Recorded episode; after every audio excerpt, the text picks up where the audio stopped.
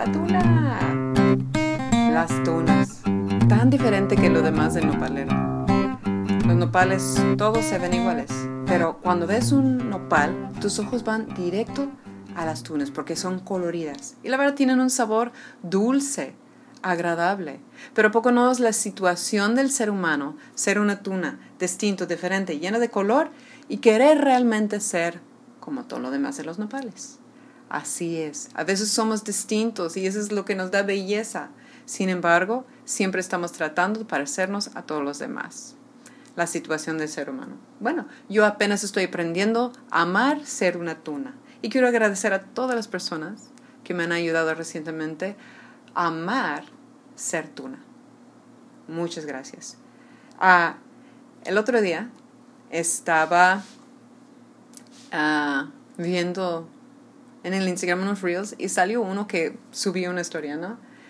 Y en ese reel se compara una mamá latina con una mamá estadounidense. Ahora, la mamá estadounidense se acerca a la puerta de su hijo adolescente y toca, tac, tac, tac, tac, y dice, hijo, espero que no te estoy molestando, veo que tienes el seguro y no te quiero invadir tu privacidad, pero así es, ¿no?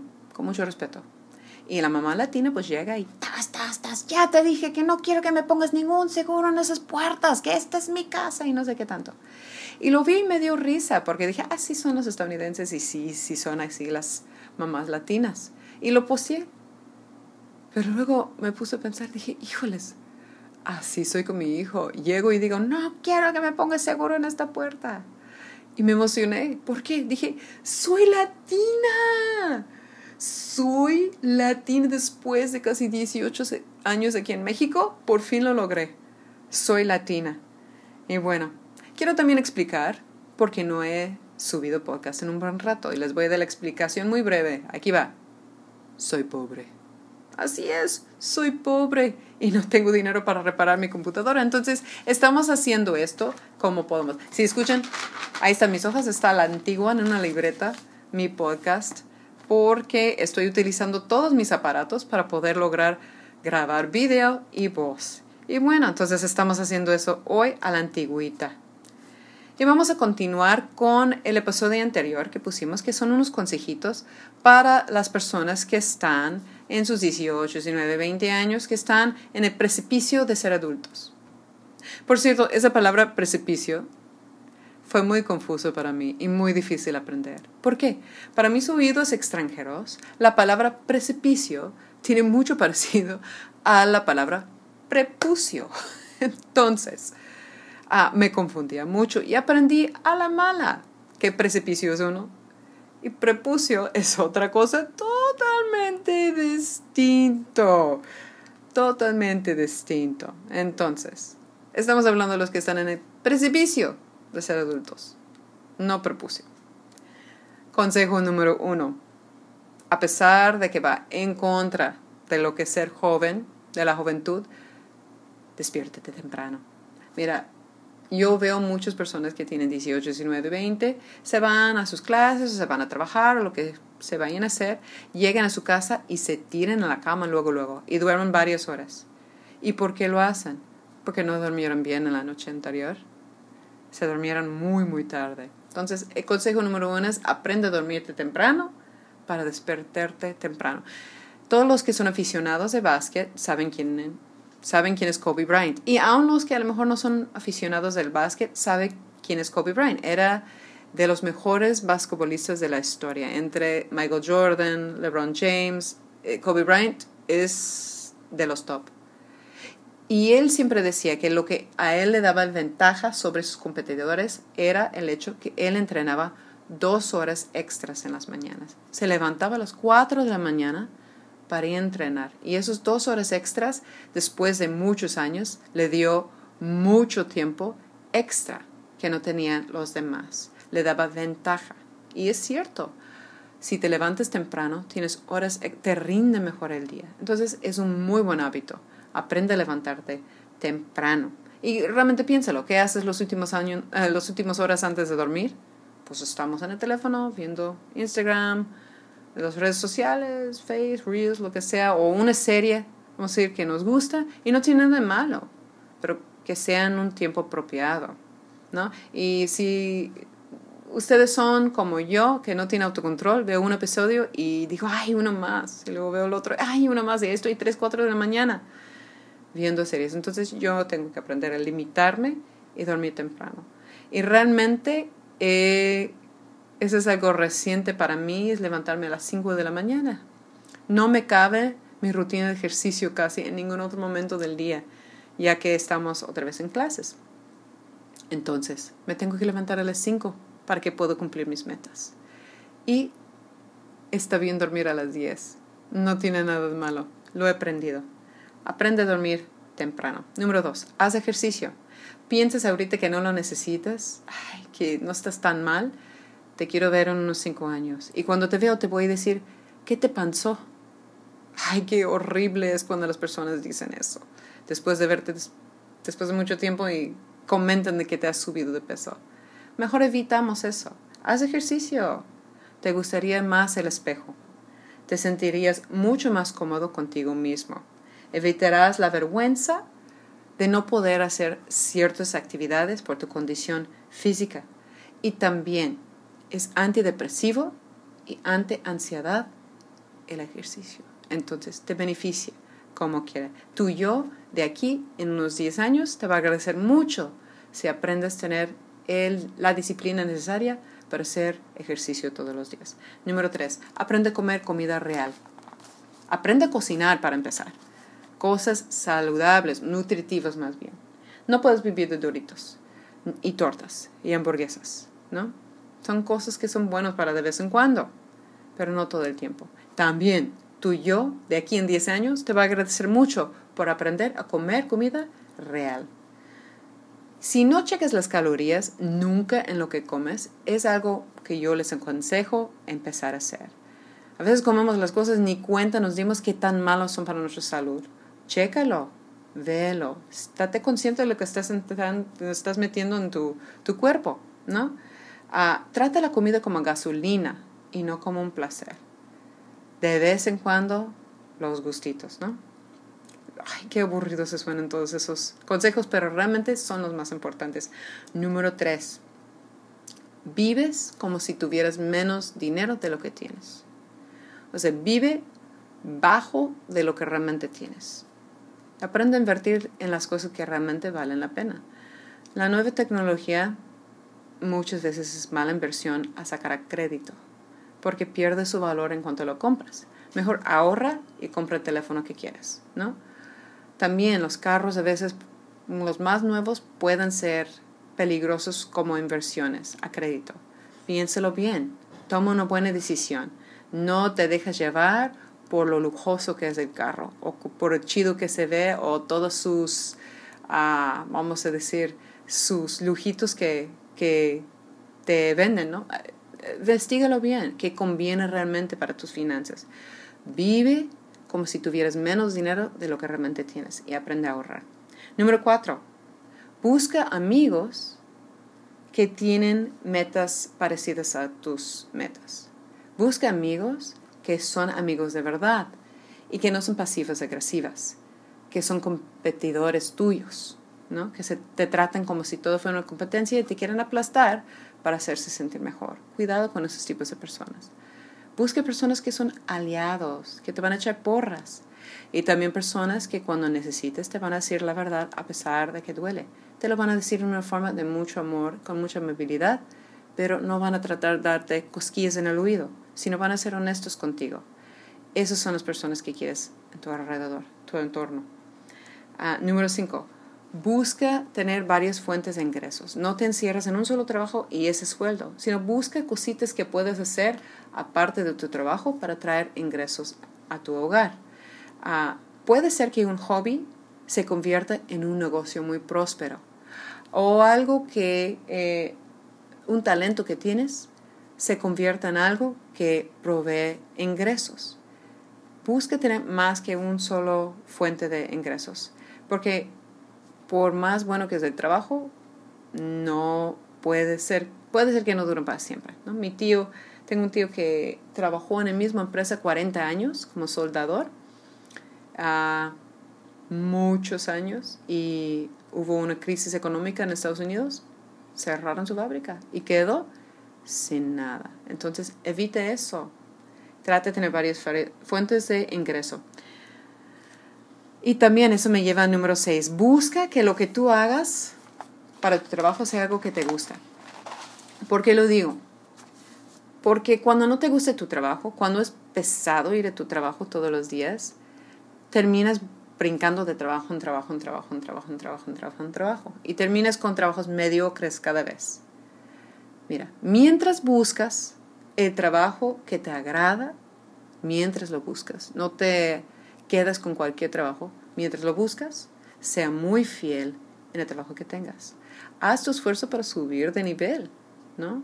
Impresionar a tus jefes, eh, ser gerente, lo que sea, mientras busques el trabajo que realmente te apasiona o mientras vas invirtiendo en otra fuente de ingreso que un día puede ser que te sostenga. Mientras, échale ganas en la que tienes, a pesar de que tal vez no te guste, pero busque en el futuro hacer lo que realmente te apasiona. Número 7. No tengas relaciones amorosas, o sea, noviazgos, por tan solo tenerlo, porque se te antoja tener novio, porque sientes que necesitas a alguien. Puedes hacer mucho daño. Ese es un aspecto de tu vida en que puedes destruir tu propia vida, tus propias emociones y los de otra persona. Hay que tener mucho cuidado. Número uno, debes de reconocer que no hay nadie que te va a llenar todos los vacíos. No hay nadie. Nadie tiene perfil exactamente perfecto. No puedes exigir que una persona sea así. Entonces, número uno, tienes que aprender a amarte a ti mismo, a agradarte a ti mismo, y ese te ayudará a evitar exigir algo de otra persona que no te pueden dar. También evite dañar a otra persona tan solo teniendo su compañía porque no quieres estar solo. Aprende a estar solo. No tiene nada de malo. cuando tienes una relación amorosa, compórtate como adulto, como adulto y no como niño de primaria, secundaria, de prepa, donde todo es emocionalismo, ¿no? Ah, donde hacemos berrinches por lo que sea, ah, donde amamos a una persona un día y el día siguiente ya los votamos. Hay que ser adultos. ¿sí? Hay que tratar a las personas que son importantes en nuestra vida con mucho respeto y con mucho cuidado, ¿sí? No hay que pelear simplemente por tener la razón.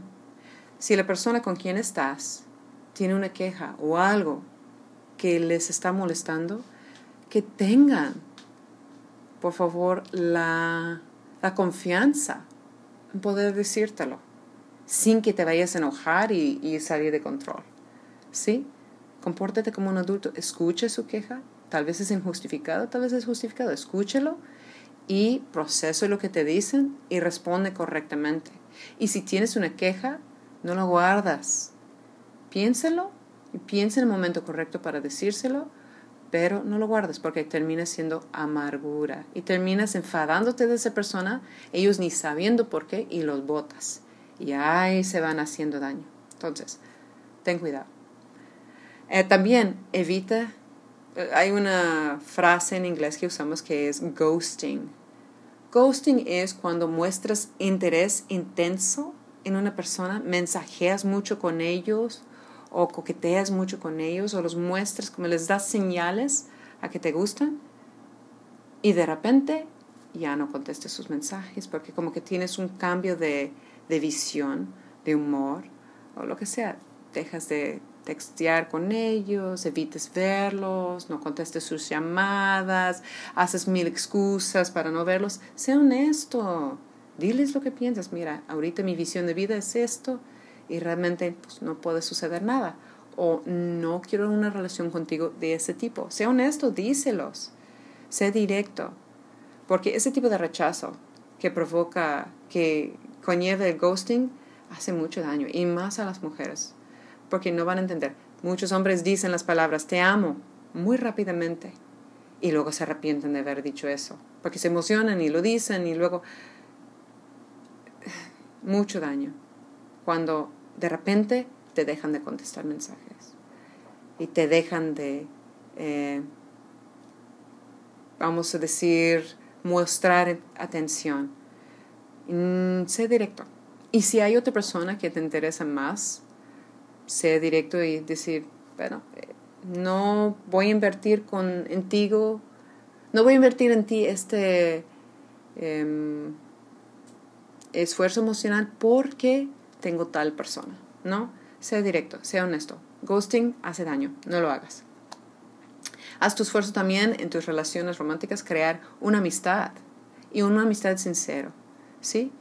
Cuando termine todo, si es que termine todo, se pueden terminar como aliados, amigos y no como enemigos. Desea lo mejor para la otra persona y no lo peor, ¿sí? Sean adultos. Número 8, deja de picar el botón de snooze en su teléfono o en su alarma. O sea, ese botón de snooze te da esos 5 minutos extras. ¿Qué quiere decir? Cuando tienes que cumplir con algo, hazlo. Hazlo luego, luego. No lo pospongas. Yo soy la reina de procrastinar y he aprendido a la mala tratar de evitarlo. ¿Y cómo lo evito? Haciendo lo que no me gusta primero. Lo que sé que menos me va a gustar hacer primero. ¿Sí? Hay que tratar de dejar de tocar ese botón de snooze. Cinco minutos más de dormir es cinco minutos menos para cumplir lo que necesitas hacer. Entonces, esa es una muy buena práctica. Deja de picar el botón de snooze. Número 9. Crea una rutina diaria. Ciertas cosas que hagas todos los días, todos los días, todos los días, todos los días, sin falta. Este es mi horario de tal cosa, este es mi horario de tal cosa.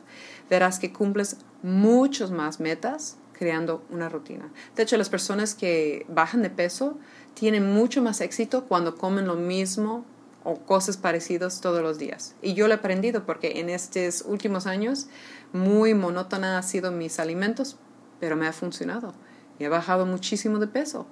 Entonces, crea una rutina en tu vida, funciona de la misma forma. Si cumples todos los días con ciertas cosas que te sientes muy monótona, terminarás logrando metas y teniendo éxito. Entonces, trata de crear una buena rutina diaria. También, Plasma tu plan de largo plazo. Ese es el consejo número 10. Plásmalo en papel, en hoja. El plan a largo plazo lo pongo en grande. De corto plazo, tas, lo escribo.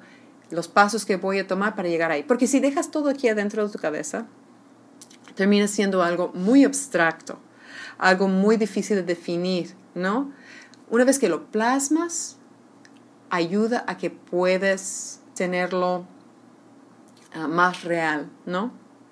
Y ayuda que puedas pensar en los pasos para llevarte ahí. Entonces plasma tu plan para poder lograr tus metas de largo plazo. Y eso es algo que yo he aprendido. Sabe que cada noche tomo un post-it y escribo mis metas para el día siguiente. Ahora, no los cumplo todos porque mis mi talón de Aquiles es sobreestimar lo que puedo hacer yo, ¿no?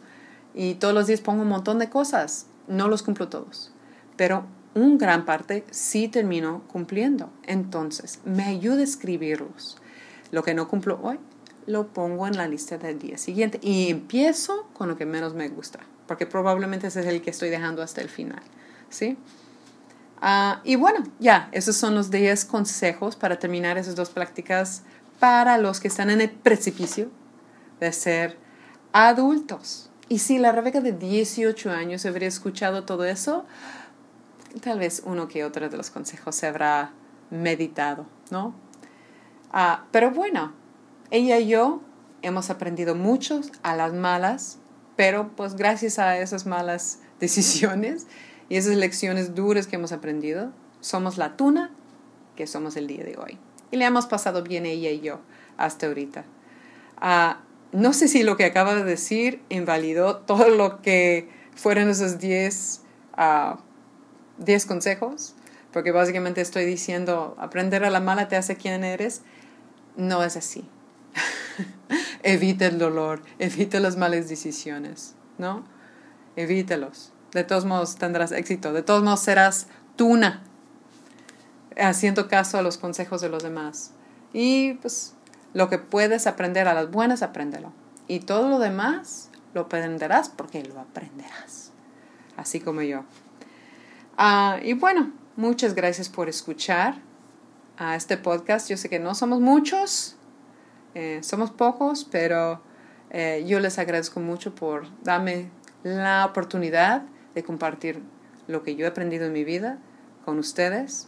Los que están en esa edad de 18, 19, 20, pues espero que ese, ese podcast no ha sido aburrido para ti ah, y se ha escuchado muy, muy adulto, pero créeme, los consejos son buenos. Y los que estamos ahí como de mi edad de 40, estamos escuchando ese podcast, estamos diciendo, sí es cierto, sí cierto, hubiera yo hecho tal y tal y tal y tal, mi vida sería muy diferente el día de hoy. Entonces, hagan caso, escúchenlo. Y como siempre, espero que se han reído, pero espero que aún más se han podido recibir. Muchas gracias a todos los que están en el precipicio, no en el perpucio. Nos vemos a la próxima.